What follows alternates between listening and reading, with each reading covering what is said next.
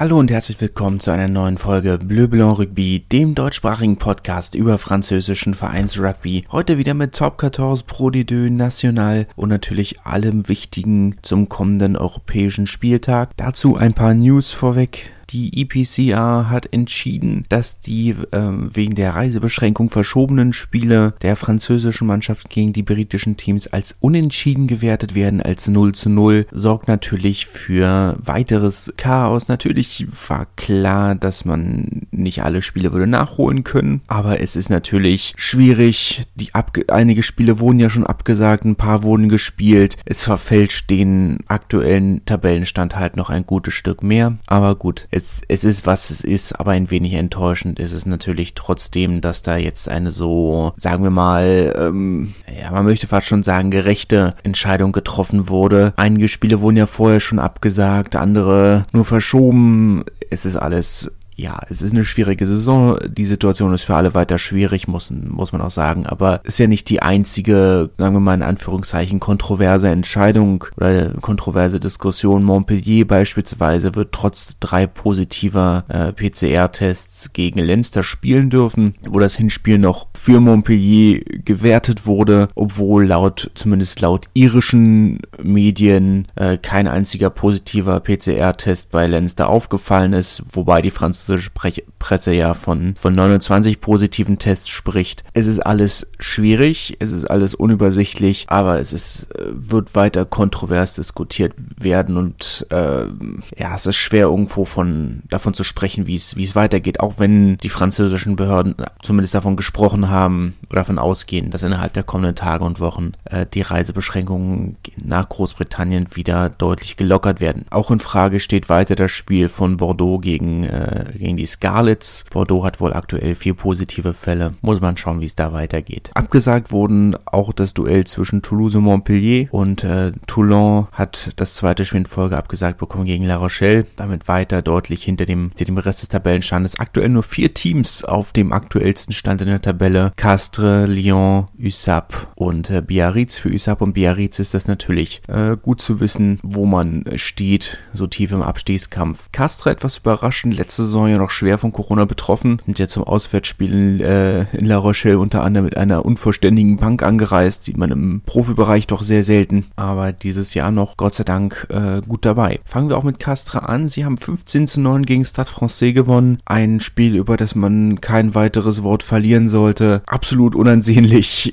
klar, wie bei vielen Spielen an diesem Wochenende schwierige Wetterbedingungen, aber das war ein Spiel, das äh, man eigentlich äh, komplett vergessen kann. Sieg für Castra. Das ist erstmal das Wichtige. Ich glaube, das Einzige, was, was man daraus weiter mitnehmen kann, ist die erfolgreiche Umpositionierung von, von Reisuke, äh, der jetzt seit einigen Spielen als Flanker spielt. Ähm, ist jetzt nicht so außergewöhnlich. Sie sind ja nicht die einzigen, die ihren Flügelspieler als als drei, drei Stürmer einsetzen. Tuisova hat schon hat mehrfach acht gespielt für Lyon. Ähm, Dakuwaka hat mehrfach auf der, in der dritten Reihe gespielt für, für Montpellier. Letzten Endes ein ähnliches Profil wie, sagen wir mal, ein Macalou für, für Stade Francais oder, oder ein Woki für, äh, für Bordeaux der für die Nationalmannschaft sogar in der zweiten Reihe spielt, eine ganze Menge mehr Geschwindigkeit reinbringt. Wobei man natürlich auch sagen muss, dass gerade ein Tuisova und ein äh, Reisoke ja durchaus als sehr solide Spieler bekannt sind. Reisoke hatte auch, ein, auch aus dem äh, Gedränge raus ein sehr schönes Break. Da ist der Ball äh, Makalu hinten aus den, äh, hinter den Füßen durchgerutscht und Reisoke konnte den Ball klauen und ähm, Break machen. Aber auch da ist er halt ja, war bis zur 22 oder so ist er nur durchgekommen. Richtig viel zu erzählen aus diesem Spiel gibt's nicht. Umso spannender war das Duell zwischen Biarritz und Usap. Das Spiel der Angst, wie es so schön genannt wurde, das Aufsteigerduell, das sicherlich auch ein Schlüsselspiel im Abstiegskampf sein wird. Usap konnte 23 zu 25 gewinnen. Das zweite Spiel, auch das Rückspiel gegen, äh, gegen Biarritz gewonnen. Damals gemeinsam abgestiegen, zusammen aufgestiegen. Jetzt werden sich die Wege vielleicht trennen. Wobei natürlich äh, sollte es, sollten sie tatsächlich Absteiger und Relegationsplatz stellen, das natürlich nicht ganz, ganz klar ist. Aber USAP, ähm, das sehr, möchte fast sagen, souverän gespielt haben, jeden Fehler von, von Biarritz ausgenutzt. Auf der anderen Seite deutlich indisziplinierter, 19 äh, Strafstöße, die sie, die sie weggegeben haben. Biarritz nur 11. Auf der anderen Seite, und das meine ich jetzt mit souveräner, hat Biarritz seine Chancen nicht genutzt. Sie haben wiederholt zur Gasse auf der 5-Meter-Linie gekickt, kein, keine Gasse davon wirklich ausgenutzt. Äh, das sind auch die einzigen drei Einwürfe von ihnen, die sie nicht gewonnen haben. Alle anderen Einwürfe das war eine ganze Menge. Ähm, die haben sie selber wieder zurückgekriegt. Nur eben in diesen Schlüsselsituationen hat es dann nicht funktioniert. Und das meine ich damit, dass sie, dass sie nicht so souverän gespielt haben. Ich habe auf der anderen Seite haben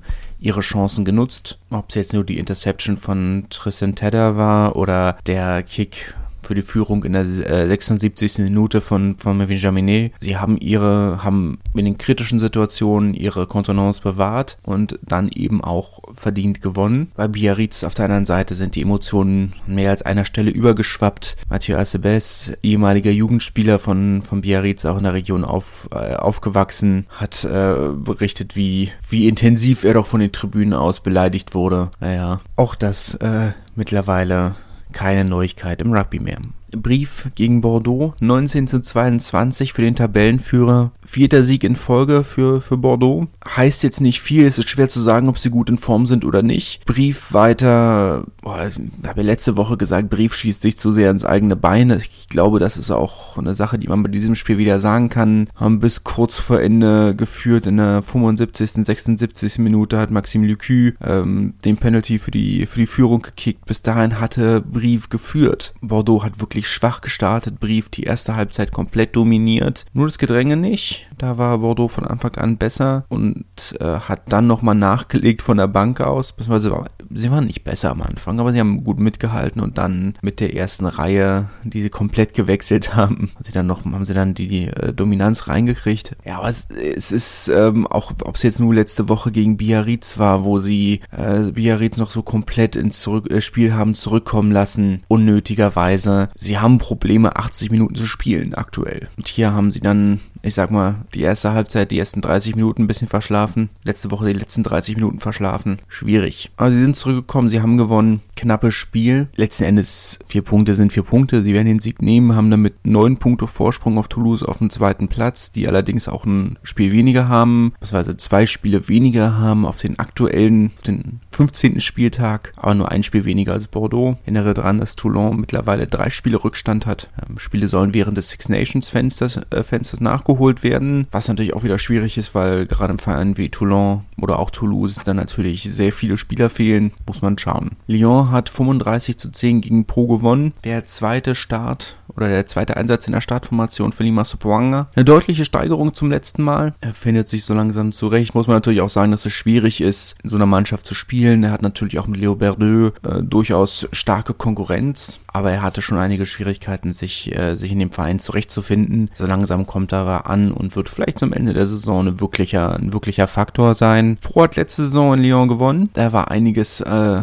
einiges an, an Revanche-Gedanken da für, für die Gastgeber, die dann auch wirklich souverän zu Ende gespielt haben. 35 zu 10 mit Offensivbonus. Kann man eigentlich, äh, eigentlich nichts weiter zu sagen. Das war eine solide Leistung für, für Lyon, die zwar aktuell auf dem vierten Tabellenplatz sind, aber eben halt auch äh, vollständig ihren Kalender haben. Montpellier sind punktgleich dahinter, haben allerdings zwei Spiele weniger. Dramatisch und spannend war es äh, in Paris, Racine gegen Clermont. Der ASMCA, die äh, hat die erste Halbzeit sehr dominiert, war sehr gut und haben dann gegen Ende das Spiel doch noch aus der Hand gegeben. Entsprechend angefressen war man hinterher. Das Spiel hätte nicht verloren gehen müssen oder dürfen. Besonders äh, sehenswert natürlich der Versuch von Wenceslas Loré in der 70. Minute, vorbereitet von Antoine Gibert, äh, der aus dem Ruck raus äh, die Lücke nimmt und während er ins Ausgetackelt wird, noch einen, einen Rückhandpass spielt zum Versuch hin. Auch interessant, ähm, weshalb ich, oder weshalb man schauen muss, wie vielleicht seine Chancen für die WM 23 sind, weil er sowohl, sowohl auf der 9 als auch auf der 10 äh, die Saison sehr solide Leistungen bringt und äh, das ja auch aktuell so dieser große Faktor ist, wie viele Positionen kann man wirklich leisten. Das ist der Punkt für einen für einen Rasuke, für einen für einen Woki äh, Makalu. Man kann mehrere Positionen abdecken. Eine Makalu ist natürlich, ähm, äh, Fabien Galtier hat darüber geredet, dass er ihn auch auf auch als äh, Flügelstürmer, äh, Flügelspieler einsetzen könnte als Winger. Ist natürlich, wenn du dann so jemanden auf der Bank hast, muss ich nicht mehr entscheiden, wechselt man Stürmer ein oder wechselt man Hintermannschaftsspieler ein. Ist ja in Frankreich sowieso nicht unbedingt unüblich, einen dritte Reihe Stürmer auf dem Flügel stehen zu haben. Und wenn du ihn tatsächlich als Flügelstürmer dann einse äh, Flügelspieler einsetzt, naja, spart er einen Auswechselspieler. Muss man schauen. Ah ja, dieses 33 zu 28 für, für aus, aus Sicht von Racing, die sich ja diese Saison bis jetzt äh, sehr schwer getan haben, natürlich ein wichtiger, wichtiger Sieg für Selbstbewusstsein. Für Clermont ist das allerdings, ähm, ja, man ist nah dran, öfters mal in dieser Saison schon gewesen, aber am Ende fehlt dann eben, fehlt dann eben das letzte bisschen, um so ein Spiel dann auch über die Zeit zu bringen. Kommen wir zur Pro D2. Dort gab es am Donnerstag auch den Rückrundenauftakt Agen gegen Bayonne, wo Bayonne das Hinspiel ja noch sehr souverän gewonnen hat. Jetzt vielleicht sogar ein bisschen glücklich waren, am Ende noch diese 16 zu 16 herauszuholen. Agen hatten bis zu diesem Ausgleich äh, kurz vor Ende geführt. Also man hat sich wirklich, äh, wirklich gefunden als Mannschaft. Ähm, Jetzt muss man natürlich auch sagen, dass Bayern nicht mehr ansatzweise so dominant ist, wie sie noch am Anfang der Saison waren. Klar auch von Verletzungssorgen geplagt, haben ihre ausgeliehenen Spieler zurückgeholt, unter anderem den Verbinder von Carcassonne, einen Verbinder von Carcassonne wieder zurückgeholt. Aber da, meine Agent wird sich, wird sich ärgern, für sie, für die wird sich, äh, der Mann, es gibt ja dieses Sprichwort in Frankreich, ein Unentschieden auswärts ist ein halber Sieg und ein Unentschieden zu Hause ist eine halbe Niederlage. Wird sich vermutlich ja wie eine ganze Niederlage anfühlen für Agent, die deutlich bessere Mannschaft waren in diesem Spiel. Bayern durchaus wirklich, äh, die sie glücklich schätzen können, überhaupt dieses Unentschieden rangekommen zu sein. Aber für die, für, für Aviron wird sich das doch durchaus wie ein, wie ein ganzer Sieg anfühlen. Aber die Konkurrenz hat natürlich gepunktet. Oyonnax hat äh, so, sehr souverän gewonnen. Monemarsan hat sehr souverän gewonnen. So langsam muss man sich wirklich die Frage stellen, ob Bayonne noch die unangefochtenen Favoriten für den Aufstieg sind. Ich glaube es trotzdem, weil ich nicht sehe, ob die anderen Vereine insgesamt gut genug aufgestellt sind. Aber so langsam muss da schon deutlich mehr kommen, denke ich. Provence hat 20 zu 15 gegen Béziers gewonnen. Béziers nie wirklich in einer wirklich gefährlichen Position. Alle, fünf, äh, alle 15 Punkte von durch Penalties äh, geholt. Aber insgesamt offensiv nicht wirklich gefährlich. Stehen aktuell ja auch eher aus anderen Gründen in den in den Nachrichten haben äh, Montauban lediglich 50 Plätze für, für ihr Spiel dieses Wochenende angeboten. Die Quote sagt eigentlich was von 15 Prozent, die der, den Auswärtsfans äh, zur Verfügung gestellt werden müssen. Auch bei der 5000 äh, Zuschauerregel darf man gespannt bleiben. Es ist keine festgeschriebene Regel in dem Sinne, aber das war bis jetzt eigentlich so diese, naja, es war keine off offizielle Regel, es war eigentlich ein, eine ungesprochene, unausgesprochene Regel. Das war bis jetzt eigentlich immer die Norm. 15% wurde eigentlich immer den Auswärtsfans zur Verfügung gestellt. Gibt natürlich Ausnahmen. La Rochelle haben eigentlich oft weniger zur Verfügung gestellt. Aber in den meisten Fällen waren es dann schon 15%,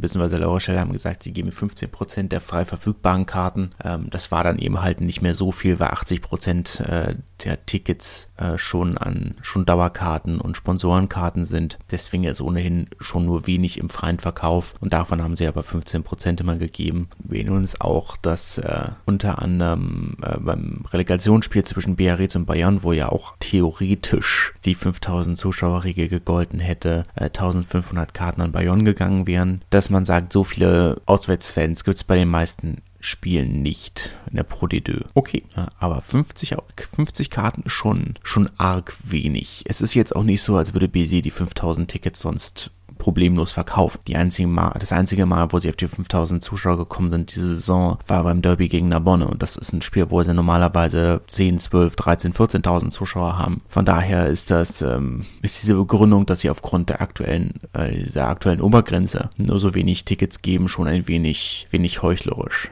Ähm, oder ein wenig nicht ganz ehrlich. Man weiß nicht ganz genau, woran es liegt. Kann, wie gesagt, ich kann mir eigentlich nicht vorstellen, dass es daran liegt. Aber ein Prozent für die Auswärtsfans zur Verfügung zu stellen, ist schon arg wenig. Naja, Wann hat 35 zu 23 gegen Nevers gewonnen, ohne Beteiligung von deutschen Nationalspielern. Hilsenbeck äh, stand nicht auf dem, auf dem äh, auf Mannschaftsbogen. Erik Marx noch nicht, zwar wieder zurück im Mannschaftstraining, aber noch nicht ganz bereit für, äh, für Spielzeit. Trotzdem ein wichtiger Sieg für Selbstbewusstsein, gerade gegen eine die Saison sehr souverän spielende Mannschaft aus Nevers, die ähm, sich sicherlich mehr hofft hatten, aber wann finden sich so langsam als Mannschaft? Sie sind auch nach, sie haben ja einen sehr guten Kader, der nicht mehr ganz so gut ist wie letzte Saison, aber es war eigentlich nur eine, eine Frage der Zeit, bis sie sich wieder fangen und ihre Leistung wieder auf den Platz bringen und jetzt hat vielleicht auch die Pause, diese zwei Wochen geholfen, dass die Spieler mal eine Woche Zeit hatten, nicht an, nicht an Rugby zu denken. Rouen haben 11 zu 18 gegen Bourg-en-Bresse verloren, zu Hause auch noch, oh Gott, ja.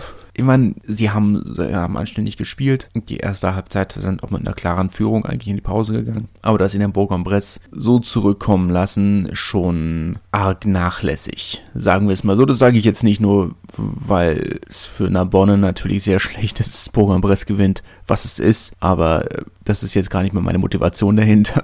Ah, ich bin zwiegespalten. Auf der einen Seite ist es natürlich blöd, dass Bourg-en-Bresse wegzieht. Auf der anderen Seite haben sie dann mit Rouen wirklich wieder tief in den Abstiegskampf zurückgeholt. Eigentlich waren sie ja hatten sie ja ein bisschen Distanz daz äh, dazwischen, jetzt aber wieder runtergezogen. Muss man, muss man abwarten, was draus wird. Für Bourg-en-Bresse natürlich ein unglaublich wichtiger Sieg. Unglaublich wichtig, nicht nur in der Tabelle, auch fürs fürs Selbstbewusstsein, wenn man so in die Rückrunde startet, sich so zurückkämpft. Das ist wichtig fürs Selbstbewusstsein. Einige große Siege geholt, unter anderem gegen Grenoble, letzt, äh, am letzten Spieltag vor oder am letzten Spieltag der Rückrunde, im letzten Spiel vor Weihnachten, sehr wichtiger Sieg. Narbonne auf der anderen Seite haben 13 zu 18 in Aurillac verloren. Im knöcheltiefen Schnee hat äh, Aurillac das Spiel tatsächlich erst mit der Sirene noch gewonnen, mit einem Versuch in der 80. Minute. Für Narbonne trotzdem natürlich sehr ärgerlich. Äh, Unentschieden wäre sehr wichtig gewesen. Sieg natürlich viel wichtiger, aber so langsam wird's halt wirklich eng. Man hat äh, gut Abstand auf den Nicht-Abstiegsplatz.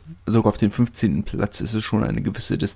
Jetzt am Donnerstag gegen Agen muss ein Sieg her, sonst kann man die Saison eigentlich abschreiben und sich auf eine Drittligasaison vorbereiten. Aber so langsam wird's eng. Dass, dass das Wetterverhältnisse sind, äh, die gut für Aurillac sind, die sich sehr wohl fühlen in ihrem eigenen Klima, mit einem Nirgendwo, das ist selbstverständlich. Und da eigentlich schon fast überraschend, dass sie das Spiel nur so knapp gewonnen haben. Aber trotzdem, wenn man schon so nah dran ist, muss man mindestens die zwei Punkte mitnehmen.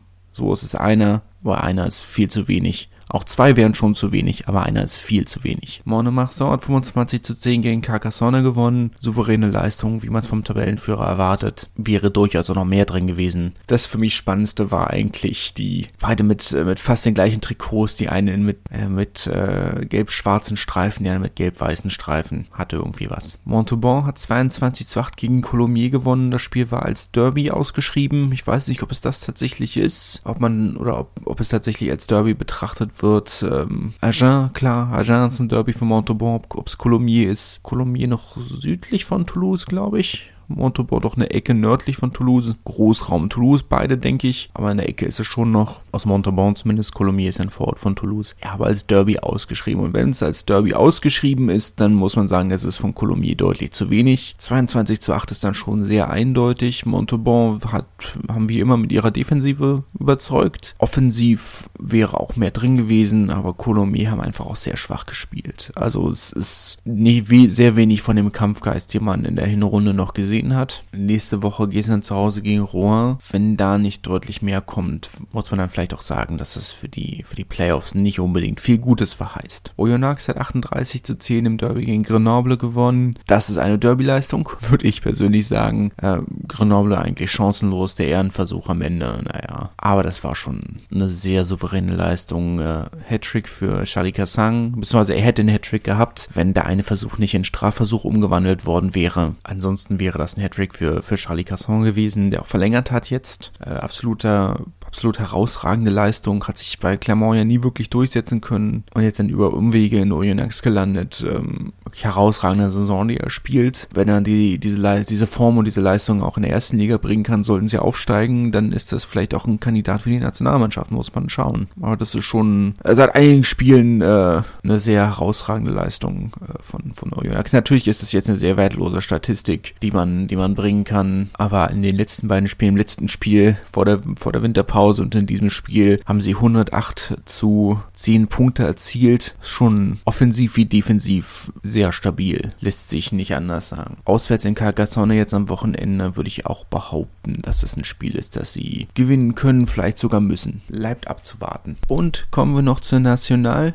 einige sehr eindeutige Ergebnisse, ein paar Überraschungen hatten wir auch. Ja, ob ich von ein paar reden würde. Ob ich überhaupt von Überraschungen reden würde. Ich dachte, ich hätte Überraschungen im Hinterkopf gehabt, aber eigentlich, wenn ich mir die Ergebnisse so angucke, bin ich mir da nicht so sicher.